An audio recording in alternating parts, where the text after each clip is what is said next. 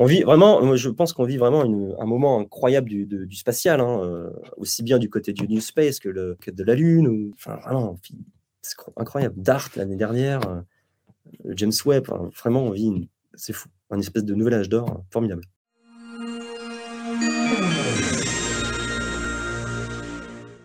Bonjour tout le monde, bienvenue sur Destination Mars, le podcast mensuel qui vous emmène au cœur de l'industrie spatiale. Aujourd'hui, je vais vous faire découvrir Ride Space.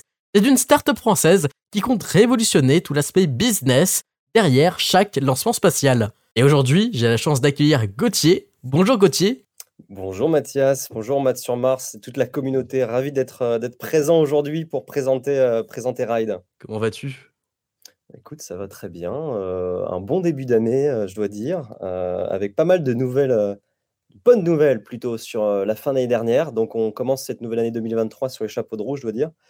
Donc, tout va bien, tout va bien. C'est super. Mais aujourd'hui, qui es-tu? Parce que tu es COO, Chief Operating Officer. Mais c'est quoi un CEO Quel est ton rôle aujourd'hui chez Ride? Que fais-tu Explique-moi tout ça. Yes, alors je suis COO, donc aussi appelé le Chief Operation Officer. Donc mon rôle, c'est un peu d'être le couteau suisse de la boîte. Donc moi, je résumerais ça à, plusieurs points. Le premier, c'est d'être à l'interface entre notre solution, hein, donc la solution Ride, et puis le client de l'autre côté. Et évidemment, de l'autre côté, c'est aussi réaliser des opérations de communication marketing, toute la partie légale, juridique. Forcément, on est dans le monde du spatial, donc il faut que ce soit particulièrement réglé et, et tout doit être encadré euh, avec des contrats solides. Donc ça, c'est aussi quelque chose que je gère. Je gère aussi euh, une partie de, du management en interne. Et puis après, toutes les opérations internes, type, euh, type gestion des bureaux, gestion des factures, etc. Donc ça, c'est réalisé par le Chief Operation Officer. Merci pour nous avoir donné les coulisses de, ton rôle au, cœur de Ride. Aujourd'hui, est-ce que tu peux nous résumer Ride en quelques mots? C'est quoi Ride? Si je suis un, nouveau, je ne connais pas Ride, comment tu peux me résumer votre mission avec Ride sur le marché? Ride, c'est une vision avant tout qui est celle de faciliter l'accès à l'espace. Une fois que ça s'est posé, concrètement, qu'est-ce qu'on fait? Eh bien, on met en place toute une série d'outils pour permettre aux opérateurs et aux lanceurs de communiquer de la meilleure manière possible pour qu'on puisse les accompagner sur, le, sur leur accès à, sur l'accès à l'espace et leur lancement spatiaux en fait qui, comment, pourquoi il y a eu cette idée de vouloir euh, plus finalement égaliser euh, cette, euh, ce pouvoir? Enfin, qui a eu l'idée de, de, Ride Comment ça s'est passé? Raconte-moi finalement l'histoire de, de Ride. Comment c'est né? Ah, là, pour le coup, tu dois connaître, c'est le storytelling. alors, Ride, c'est plutôt la jonction entre deux passions, je dirais. donc, on est trois cofondateurs. Je, je, vais te raconter un peu, un peu l'histoire. Je vais te la faire de manière chronologique. Euh, donc c'est Valentin qui est euh, mon associé, le CEO euh, de la société, qui, qui a quitté son travail donc il y a trois ans, il y a deux ans, en 2020. 2020 parce qu'il voulait absolument, donc lui, c'est un entrepreneur vraiment, il a déjà créé plusieurs boîtes, et il a quitté sa boîte donc il y a, il y a, il y a deux ans maintenant pour monter une société dans le, dans le New Space. Il voulait faire un truc dans le New Space. Il savait que c'était quelque chose qui allait qu'elle allait, fonctionner. Euh, il savait qu'il voulait faire quelque chose dans le, dans le New Space, il voulait remonter une entreprise, donc il a quitté son job. Il a fait finalement euh, un peu ce, ce, travail de prospection, je dois dire, qui consiste à décrocher son téléphone et d'appeler tout le monde. Il y a eu une centaine de personnes au téléphone pendant plusieurs mois. Et un jour, on lui a parlé donc de ce métier de broker que j'ai présenté tout à l'heure, donc ces sociétés qui mettent en relation les opérateurs et les lanceurs. Et forcément, lui, euh, il, venait du, vient du digital, hein, donc euh, plutôt de l'économie du numérique. Et précédemment, une de ses expériences, c'était euh, de travailler pour une société qui s'appelle Little Big Connection et qui mettait en relation des, des, freelances avec des entreprises.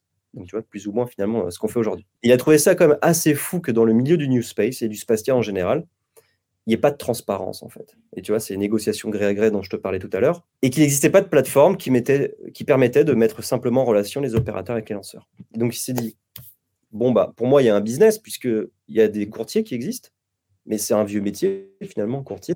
Et il n'y a pas de plateforme euh, numérique qui permet de mettre en relation ces opérateurs et ces lanceurs. Et donc, c'est comme ça que c'est né, en fait. C'est né parce qu'il y avait cette expérience, avec son expérience professionnelle précédente, et puis parce qu'il y a un marché, forcément, il y a les brokers, donc s'il y a des brokers, il y a une hausse de la demande. Moi, c'est ce que je dis habituellement. Je présente ça très rapidement, mais quand une hausse de la demande et une hausse de, de l'offre, on arrive sur un marché un peu plus chaotique et finalement, les relations interpersonnelles que tu peux avoir, elles ont tendance à se distendre il est nécessaire de remettre un intermédiaire au milieu qui permette de reconnecter, on va dire, les deux parties. Et finalement, c'est ce qu'on observe dans le spatial, hein, avec euh, davantage d'opérateurs, davantage de lanceurs. On ne peut plus téléphoner à ces opérateurs et à ces lanceurs, parce qu'il y a tellement de monde qu'il est nécessaire à un moment donné d'avoir un intermédiaire qui permette de reconnecter les deux parties. Et donc, en fait, c'est de cette expérience-là qu'il avait pu avoir précédemment qu'est Ride. Et donc, euh, l'autre que l'autre histoire, donc ça, c'est la genèse de l'idée. Et l'autre histoire, mais là, c'est tout à fait, euh, pour le coup, personnel, c'est comment moi, je suis rentré dans, le récit de, Ride, eh bien, j'étais sur une expérience professionnelle avant. Et euh, donc, moi, j'accompagnais beaucoup d'entrepreneurs. En fait, j'étais de l'autre côté de la barrière, j'étais plutôt sur la partie conseil. Et je reçois un, message un jour de Valentin qui me dit Ah, tiens, Gauthier, c'est donc c'est un copain de promo. Hein. Valentin, ça fait dix ans que je le connais. On, on était dans la même école de, commerce, dans la même association d'ailleurs. Et on se suivait comme ça, plus ou moins de loin. quoi. Et donc, il, au mois de, il m'appelle comme ça en courant, euh, courant 2021. Il me présente cette idée, euh, cette idée du, de, ride en fait. moi, je trouvais ça génial. Je me suis dit, je suis un grand fan de spatial, euh, vraiment depuis, depuis toute ma, jeunesse, plutôt l'astronomie plutôt que l'aérospatial. Mais et quand il m'a parlé de cette idée, j'ai trouvé ça vraiment brillant. Je me dis, ah putain, si j'avais si j'avais la capacité de pouvoir quitter mon travail pour le rejoindre, eh bien, eh bien j'irais, quoi. J'y réfléchirais pas. Et enfin, je pourrais me lancer dans l'entrepreneuriat. Et en plus, bah, je pourrais associer à la fois cette passion entrepreneuriat avec, euh, avec euh, le spatial. Et le fait est que j'ai eu l'opportunité de partir au, mois de juillet, donc de quitter mon travail. Et je me suis dit, bon, bah, génial, je vais prendre, je vais prendre une ou deux semaines pour, pour moi, pour profiter un peu de, de, mes enfants. Et en fait, au bout de deux semaines, je me suis, je me suis, je me suis un peu emmerdé. Et puis j'ai téléphoné à Val. Je lui ai dit, bah, écoute, si tu recherches un associé, moi je suis partant, je suis, je suis vraiment chaud pour t'aider. quoi. Et c'est comme ça que l'histoire a commencé. Donc euh, euh, en juillet 2021, je l'ai, euh, je l'ai rejoint, on va dire, officiellement sur, sur Ride en tant que, qu'associé. sur la partie opération. Et ensuite, on a accueilli Lucien, donc en début de l'année 2022, parce que forcément, on fait une plateforme digitale de notre côté, donc c'est nécessaire à un moment donné d'avoir un, profil qui est en capacité de pouvoir développer, puisque nous, en l'occurrence, euh, tu, l'as compris, je pense, Mathias, on ne vient pas du milieu du spatial, ce qui est peut-être d'ailleurs euh, un avantage hein, pour, le, New Space. Euh, et on a donc accueilli un troisième associé début 2022 qui, lui, est sur la partie technique, vraiment développement de la plateforme et des outils, des outils à la fois accès opérateur, accès lanceur, et puis tous les outils associés euh, dont on parle, sur lesquels on est en train de travailler pour enrichir la plateforme. J'espère que j'ai pas été trop long. Non, pas du tout. C'était passionnant. Euh, tu nous as raconté l'histoire. tu nous as, apporté cette histoire. On était, dans un voyage. Et moi aussi, j'ai voyagé. Tu vois, quand j'y repense, je me dis, c'est fou tout ce qu'on a réalisé quand même en un an et demi. Hein. Franchement, on partait, tu vois, on partait de rien. Moi, le spatial, j'y connaissais rien, mais vraiment. Enfin, je, suivais, euh, bah, je, te, je, te suivais toi, je suivais les vidéos sur YouTube. Euh, j'ai énormément d'expérience euh, de, lecture parce que c'est un intérêt tout à fait personnel. Mais quand je suis arrivé, Valentin me dit Bon, bah, il faut que tu appelles Momentus, il faut que tu appelles Isar, il faut que tu appelles RFA. Je peux te jurer que la première fois que je les au téléphone, je me suis senti con parce que.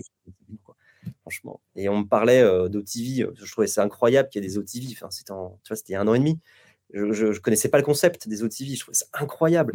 Euh, quand on, des lancements, euh, je suivais ici, et là, mais je n'étais pas au courant qu'il y en avait autant. Pareil pour les satellites, on me parle de CubeSat, euh, je trouvais ça dingue, dingue, dingue. Et tu vois, un an et demi plus tard, bah, RFA, ISAR, Momentus, Ariane, tout ça, c'est notre quotidien. les satellites, la gestion d'un lancement, c'est notre quotidien. Enfin, tellement de choses réalisées en un an et demi, je trouve ça, je trouve ça fou. Tu as l'air émerveillé par, d'être entré dans ce, secteur et de pouvoir euh, être de l'intérieur. T'as l'air de d'être, ça a l'air d'être un vrai terrain de jeu et tu as l'air de t'éclater dans, dans, ce que tu fais. Ah mais complètement. Mais vraiment, euh, mais je pense aussi bien pour les néophytes comme moi euh, que pour les personnes du spatial, ingénieurs qui sortent d'école et qui viennent, ou même du, du old space quand tu es dans le new space, c'est la folie parce que tous les jours, euh, tu vois des projets de dingue qui sortent. Quoi. Enfin, vraiment, tous les jours, euh, tu, vois des levées de fonds, tu vois des, tests moteurs, euh, des, tous les, maintenant, quasiment tous les deux jours, tu vois un lancement spatial. Donc, moi, de temps en temps, hop, je me connecte, je regarde je regardais la, mission transporteur. Après, nous, on a des opérateurs de l'autre côté qui nous disent Hey, regardez, regardez, on a la vidéo du décrochage de notre satellite sur SpaceX. Donc après, mon fil, mon fil LinkedIn, il est rempli de vidéos de tous les opérateurs. ah oui, toi aussi. Avec tu vois, la coiffe de, de, SpaceX, qui est satellite qui part. Vraiment, c'est incroyable.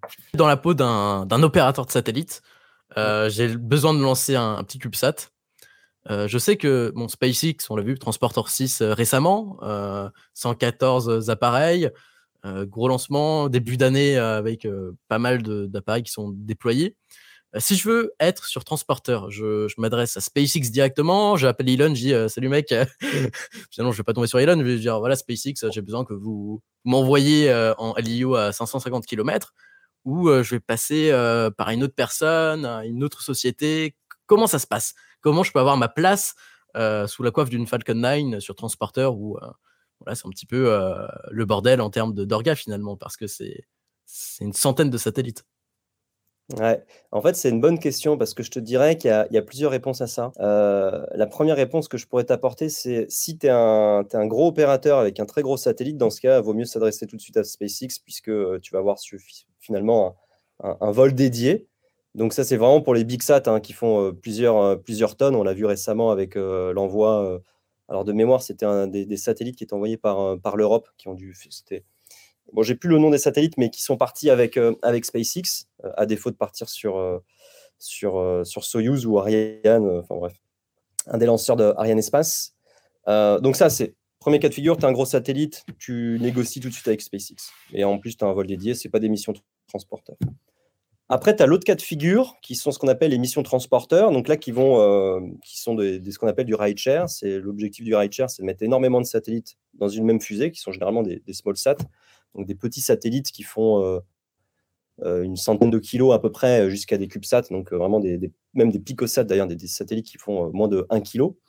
Et dans ce cadre-là, tu vas passer par des intermédiaires donc nous on appelle des courtiers, des brokers euh, en anglais, dont le travail va être d'engranger, plutôt agréger euh, l'ensemble euh, des, des, opérateurs et ensuite d'intégrer tous les satellites qui ont été agrégés par les brokers sur, sur la, Falcon 9 de, de, SpaceX.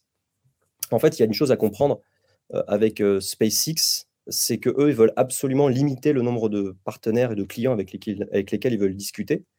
Donc, généralement, ils vont faire appel à des intermédiaires, donc type broker, pour éviter de, parler finalement à une centaine d'opérateurs. Eh bien, on va en parler avec, euh, avec euh, moins d'une dizaine. Et c'est beaucoup plus facile aussi bien pour les questions de facturation, évidemment, pour les questions légales et aussi pour les questions techniques et d'intégration. Donc, en gros, les brokers, ils achètent une place euh, en, volume, en gros, avec plusieurs X, X kilogrammes sur, sur le vol. Et ensuite, ils, ils vont faire du détail et ramener du monde. Effectivement, c'est un peu l'idée en fait. Euh, c'est-à-dire que les brokers, ils vont acheter, euh, ils vont pas acheter euh, spécifiquement des places sur une mission en particulier, mais ils vont acheter, par exemple, je vais sortir un, chiffre au hasard, 30 tonnes. 30 tonnes auprès de SpaceX sur différents vols qui vont être répartis après, j'imagine, dans des, dans, dans des contrats. Et l'objectif du broker, donc, ça va être de vendre ces 30 tonnes à la découpe, forcément.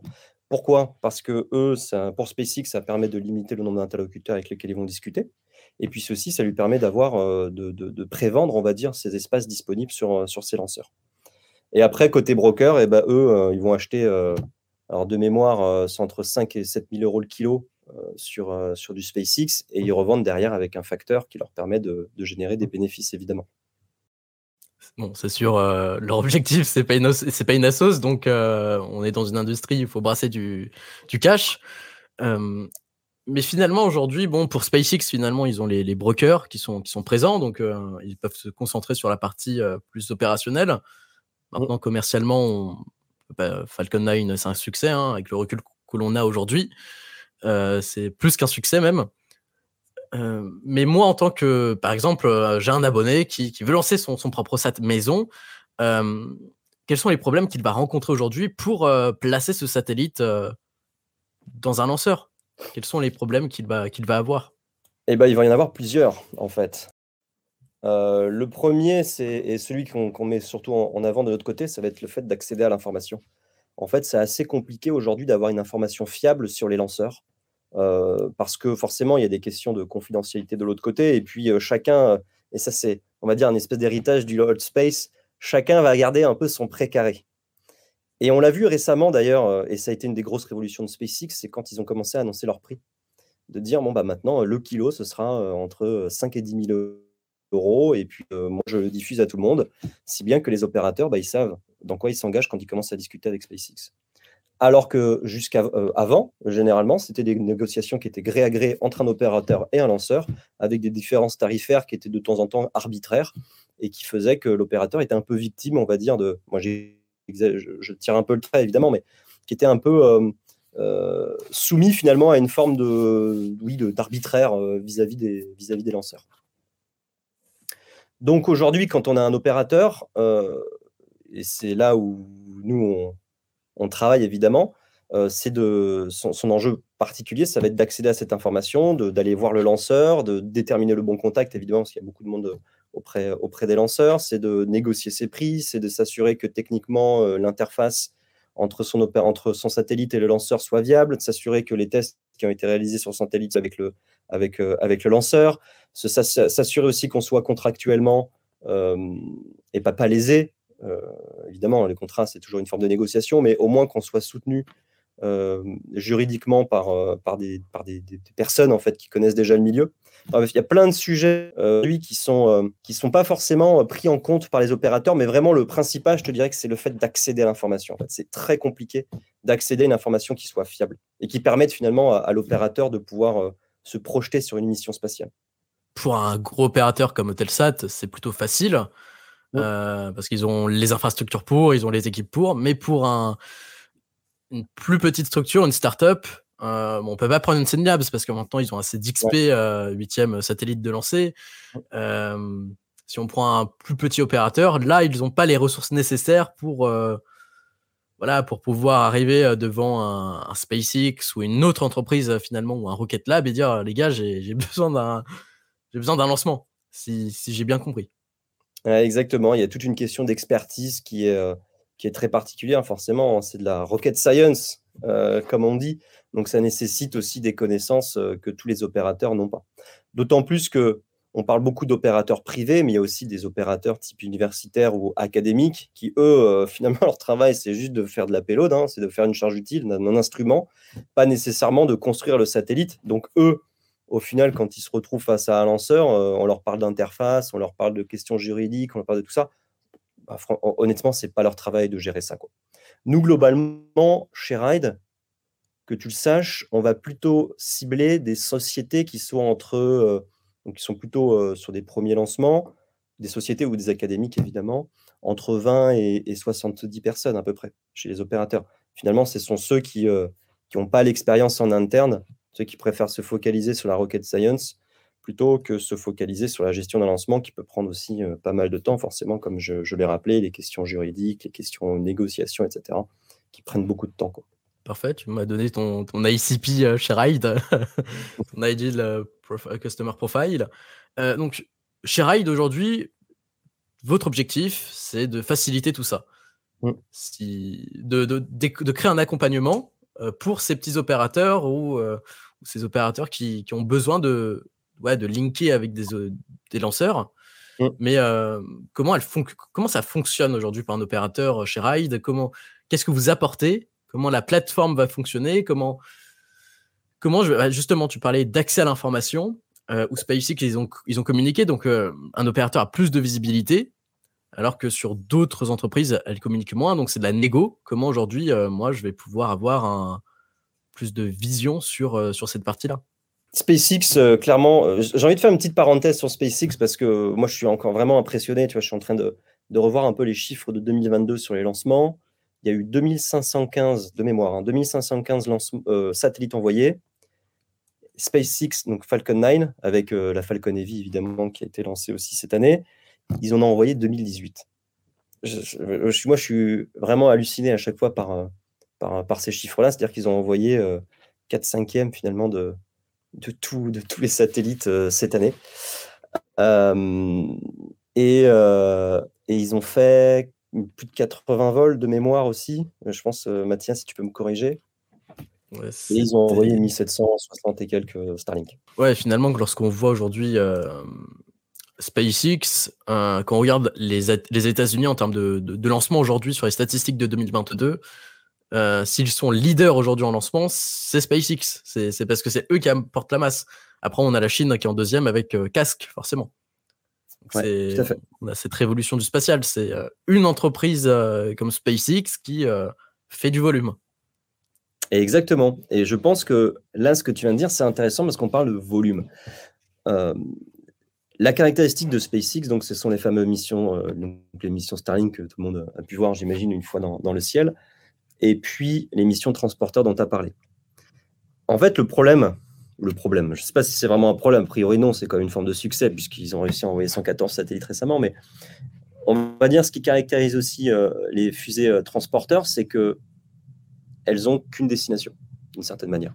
C'est-à-dire que elles vont envoyer en orbite des satellites sur, euh, sur une orbite particulière à une altitude particulière, à une inclinaison particulière avec euh, donc, du SSO ou euh, généralement du SSO euh, sur une altitude particulière. J'ai plus en mémoire les caractéristiques de la mission Transporteur 6, mais ce qui fait qu'en tant qu'opérateur, et j'en reviens tout à l'heure à la question que tu m'as posée sur les, difficultés que peuvent avoir les opérateurs, quand tu as envie d'adopter une, une, orbite un peu plus exotique, donc peut-être une, orbite polaire, une orbite équatoriale, enfin bref, une, orbite vraiment différente de celle finalement qui est qui est proposé par SpaceX, bah, tu n'as pas trop de choix. Euh, tu as, moins de choix, on va dire, et forcément, tu es obligé de, payer plus cher. Et de temps en temps, tu passes aussi par des. Tu peux passer par des, par des, par des lanceurs euh, qui font du gré à gré et qui vont pas diffuser leurs leur, tarifs. Donc, c'est aussi, euh, on va dire, la contrainte de SpaceX, c'est qu'en fait, on t'impose ta destination, d'une certaine manière. Évidemment, si tu acceptes au final, c'est que c'est une destination qui te va, mais à partir du moment où tu tu peux pas non plus hyper personnaliser, on va dire, l'orbite à laquelle tu vas partir. Donc, certes, tu, éventuellement, tu pourras me dire que euh, il y a les fameux OTV, donc les orbital euh, transfert véhicules aujourd'hui, qui font un peu le travail de redispatcher, faire le dernier kilomètre euh, pour récupérer un peu d'altitude, changer un peu d'inclinaison. mais aujourd'hui, c'est quand même assez limité parce que sur les OTV, on peut changer de 3 ou 4 degrés l'inclinaison d'une orbite, mais on ne peut pas faire des orbites polaires, on ne peut pas faire d'orbite équatoriale, on ne peut pas faire d'orbite hyper particulière. Donc ça, c'est l'autre problème de SpaceX, c'est comme je le disais, c'est plus un cargo, un, bus qui, va à une destination particulière, qui dépose tout le monde à cet endroit-là. Mais si toi, tu as envie d'aller ailleurs, bah, il faut que soit, soit, tu pars pas sur SpaceX, tu pars sur un autre lanceur, soit tu prends un autre TV qui te fait décaler plus ou moins ton orbite pour, pour arriver au bon endroit. En gros, c'est la trottinette électrique à la sortie du métro. Ouais, c'est un peu travail. Voilà, c'est ça. Et moi, je vais sur euh, la plateforme Ride. Comment je j'entre quoi? J'entre mes paramètres et ensuite euh, comment ça se passe? L'affichage. Je vais avoir quoi? Des propositions. Euh, je suis sur Tinder, ça va matcher. j'ai la tête, j'ai le logo de, la boîte, ça va matcher. Vous avez matché avec. vous soyez, ça swipe. C'est comment ça marche aujourd'hui Ouais, tu swipe pour l'opérateur. alors, encore une fois, phrase choc, faciliter l'accès à l'espace. Et honnêtement, on n'a pas réinventé la roue. Hein. Donc, euh, on a pris ce qui fonctionnait sur les plateformes. Euh, tu parles de Tinder, tu, parles, tu peux parler de Uber, tu peux parler de, plein de plateformes comme ça. Et finalement, c'est plutôt ce genre d'expérience dont on va s'inspirer. Eh bien, tu te connectes sur Ride, euh, tu t'inscris, évidemment. nous, on va quand même vérifier que tu es quand même un minimum qualifié sur, sur, sur le profil et donc, tu vas créer ce qu'on appelle une requête en arrivant sur Ride. Donc, tu vas et bien précisément rajouter les informations dont je t'ai parlé à l'instant. quel est ton satellite Quelle est sa taille Quel est son facteur de son type. Est-ce que c'est un CubeSat, un SmallSat, un BigSat, un NanoSat? Quelle est son orbite L'orbite que tu souhaites atteindre L'altitude, l'inclinaison, la LTAN Quel est son poids? Est-ce qu'il y a de la propulsion? Oui, non est-ce que est-ce qu'il est ITAR ou pas? Est-ce qu'il y a des contraintes, par exemple, de type douanière, notamment imposées par, par certains États? Bref, et en fait, à partir de toutes ces informations-là, nous, on a un algorithme qui travaille et qui va aller récupérer l'information qu'on a de, l'autre côté face au lanceur. Et donc, en validation de la requête, eh bien, hop, tout de suite, tu vas avoir toute une série de lanceurs, enfin plutôt de lancements d'ailleurs, qui vont matcher plus ou moins avec ta requête. Et à partir de là, tu vas sélectionner donc des lancements, qui sont forcément liés à des lanceurs. Et donc, quand tu vas valider la sélection, automatiquement, tu as un message qui part auprès des lanceurs. Et eux vont pouvoir à ce moment-là qualifier ta demande et préparer des rendez-vous. parce que ce qui est important de savoir sur Ride, c'est qu'on a un accès opérateur, donc pour la personne qui souhaite envoyer son, satellite, et de l'autre côté, on a accès pour les lanceurs. On discute avec euh, quasiment tous les lanceurs matures et opérationnels, opérationnels d'ailleurs, plutôt que matures, et euh, ceux qui, qui sont les bases sur le côté développement, si bien que eux, de leur côté, on a, donc on a les contacts business de l'autre côté, si bien que eux, quand il y a une, requête qui est validée, eh bien, ils ont, ils ont une notification qui leur dit Hey, il y a une requête qui est arrivée sur Ride, connectez-vous, qualifiez-la et préparez votre rendez-vous. Et à ce moment-là, une fois que l'information, une fois que le, une fois que c'est validé par le lanceur, il y a un meeting et on rentre dans une, négociation commerciale, évidemment.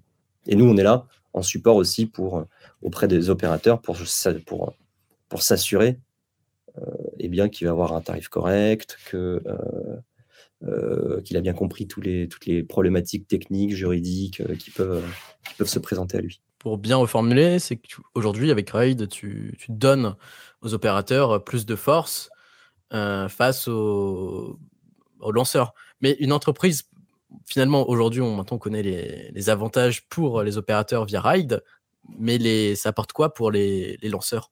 Pour les, boîtes de lancement c'est, Elles y gagnent quoi finalement? Peut-être, Est-ce qu'elles se disent euh, Merde, je vais, je vais perdre en force de négociation euh, euh, La demande va avoir plus de force. De toute façon, bon, en, soi, en réalité, la, demande va gagner en puissance parce que bah, on ne peut pas produire autant de mmh. lanceurs qu'il y a de demandes aujourd'hui sur, sur le marché.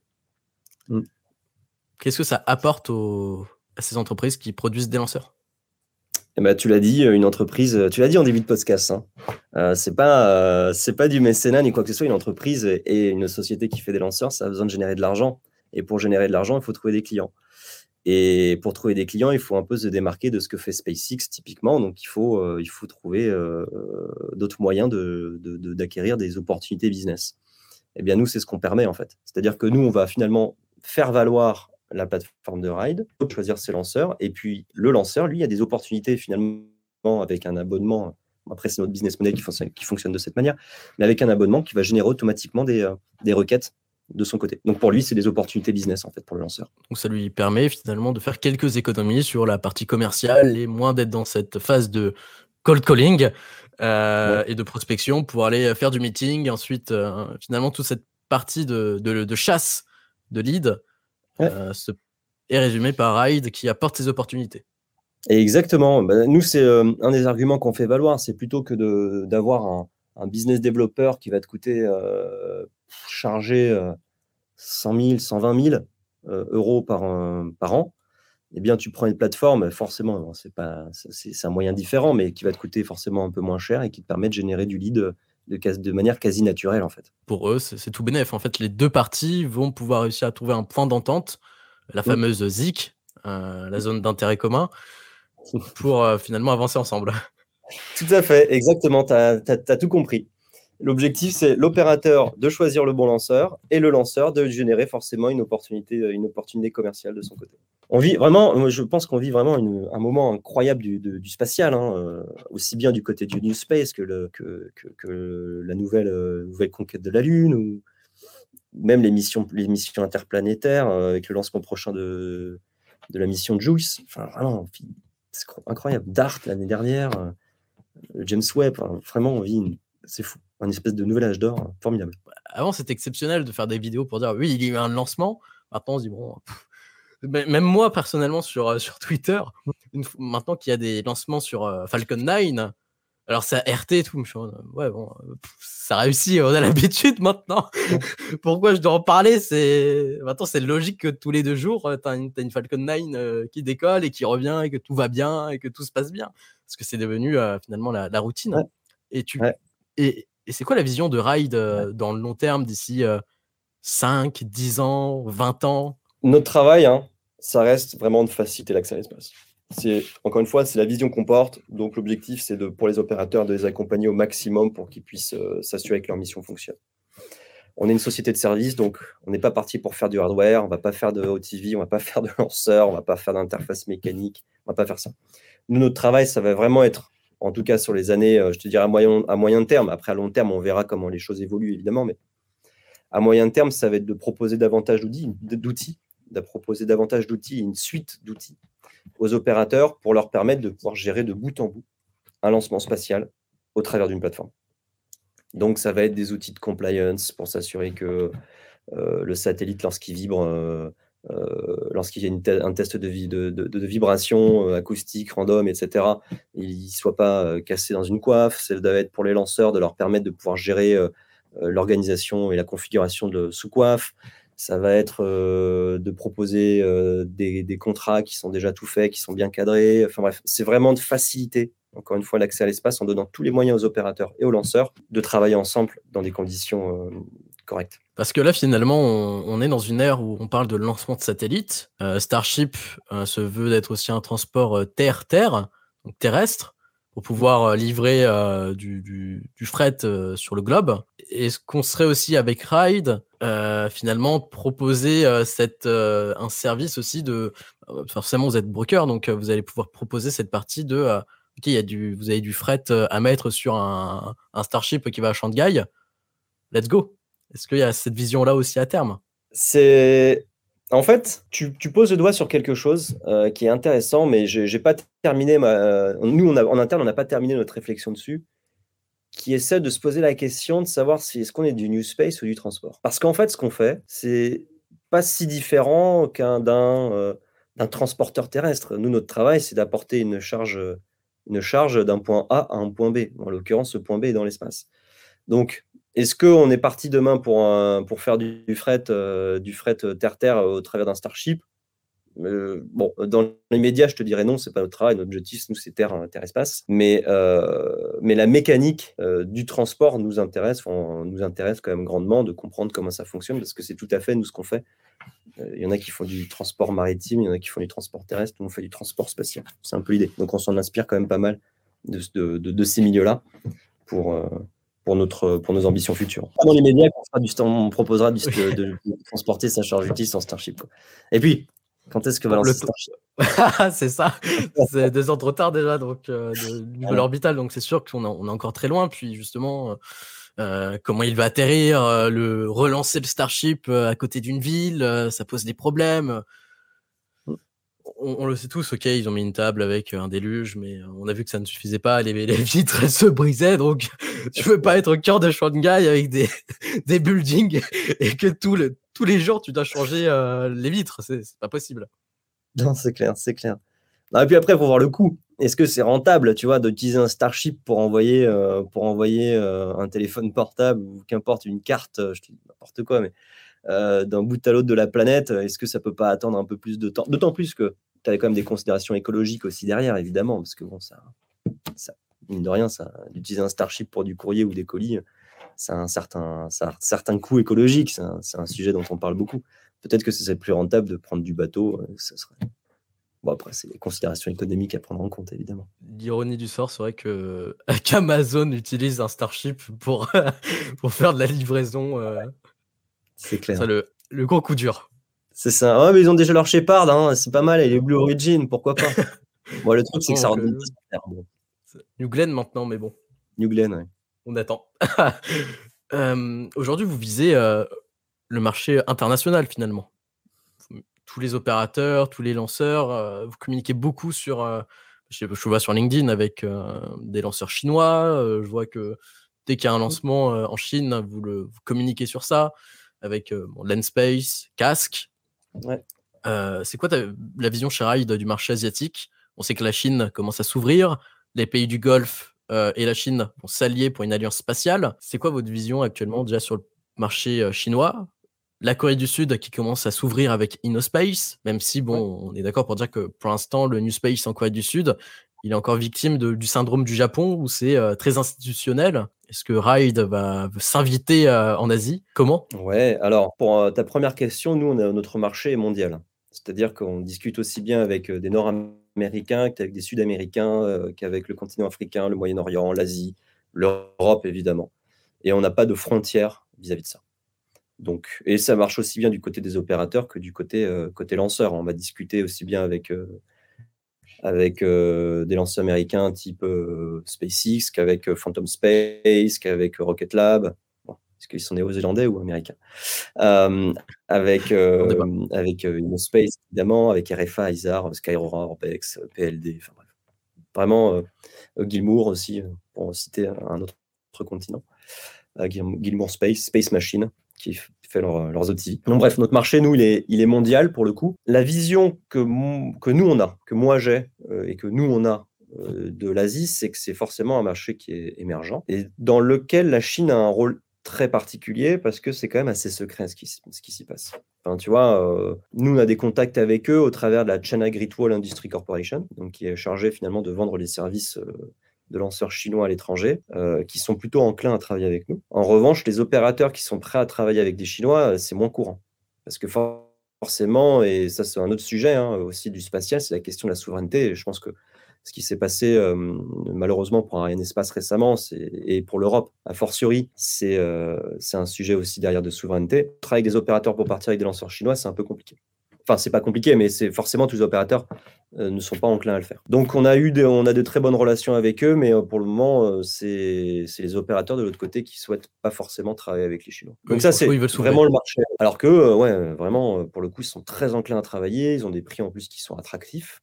Donc, voilà, c'est de l'autre côté, euh, l'autre côté euh, les opérateurs, en tout cas occidentaux, puisque mine de rien, c'est comme avec euh, l'Occident avec lequel on va discuter, hein, beaucoup, comme je disais, Amérique et puis Europe, sont moins enclins à travailler avec les Chinois. Mais ça, c'est un sujet, c'est le cas particulier de la Chine, à mon avis, qui fait que ça fonctionne de cette manière c'est un peu compliqué. Euh, pour le cas de la Corée du Sud, euh, certes, euh, ils rattrapent leur retard. que tu le saches, nous, un des premiers contrats qu'on a signé, qu'on a annoncé, en tout cas sur les nouveaux services de, radiofréquence, qu'on a annoncé récemment, c'est avec une société sud-coréenne.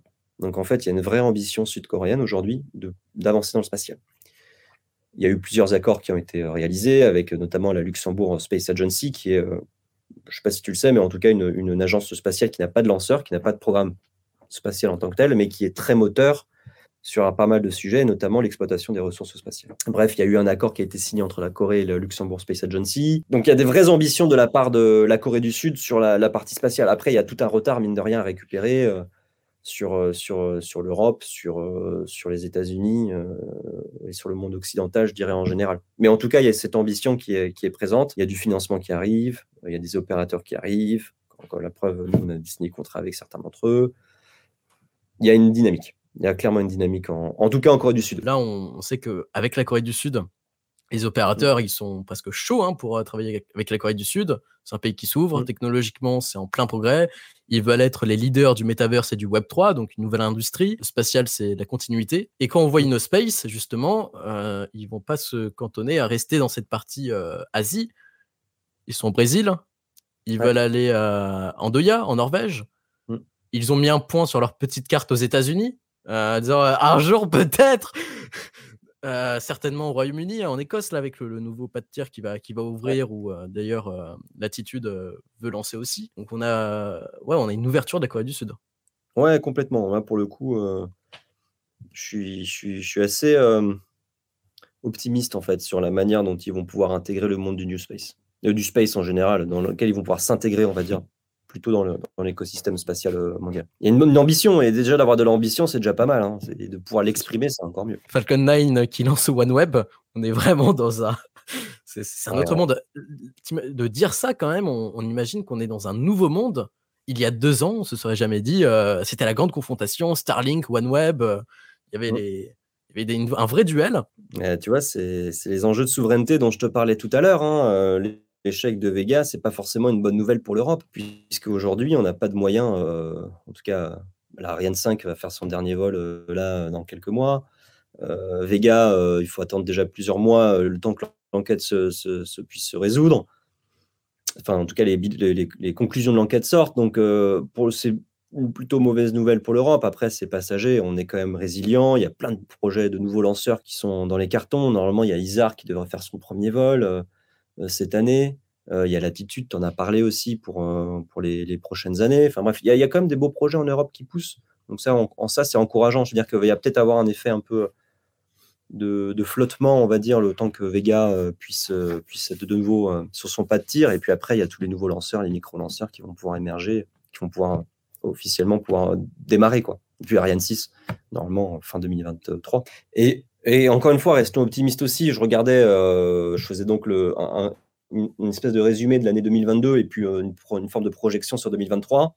Et j'arrive à huit lanceurs, huit nouveaux lanceurs qui vont faire ce qu'on appelle le Maiden Flight en 2023. Il y en a eu quatre en 2022.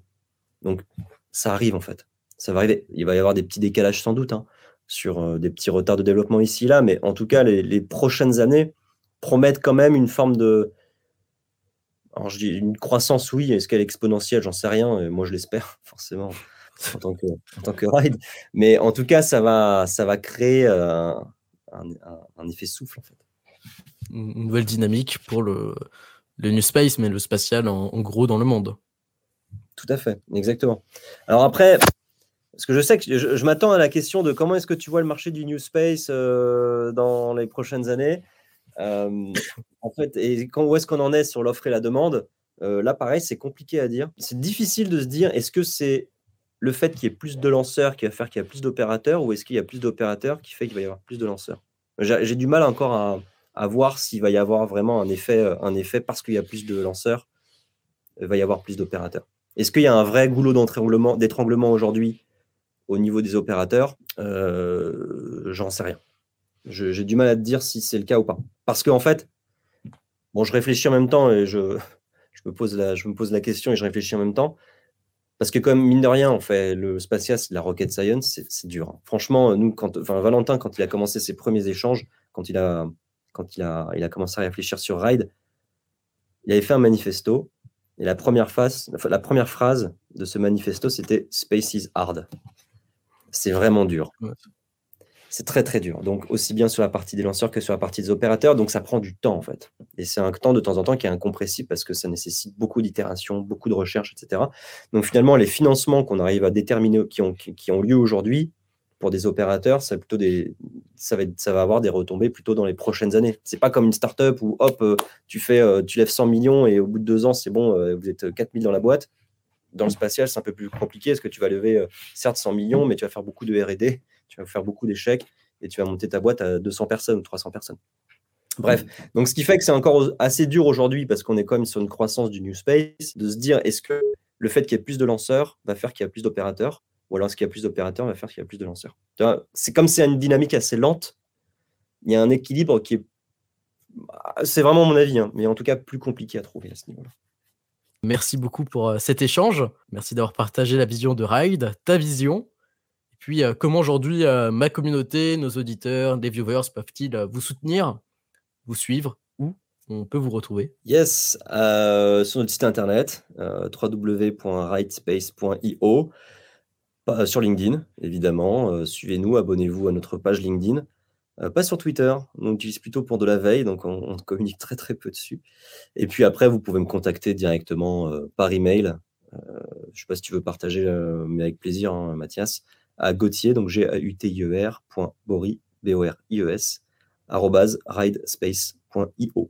Donc n'hésitez pas, je serai ravi de vous répondre euh, si vous avez des questions. Et puis ravi d'avoir fait euh, ce podcast évidemment avec toi, euh, Mathias. C'était ma première, première fois que je faisais un podcast, en plus un podcast vidéo, la chance. c'était un échange très intéressant qui m'a permis aussi, tu vois, mentalement de voyager, de me projeter sur, sur 2023 et sur le marché en général du New Space. En tout cas, on, espère euh, que cette année sera rayonnante pour Ride.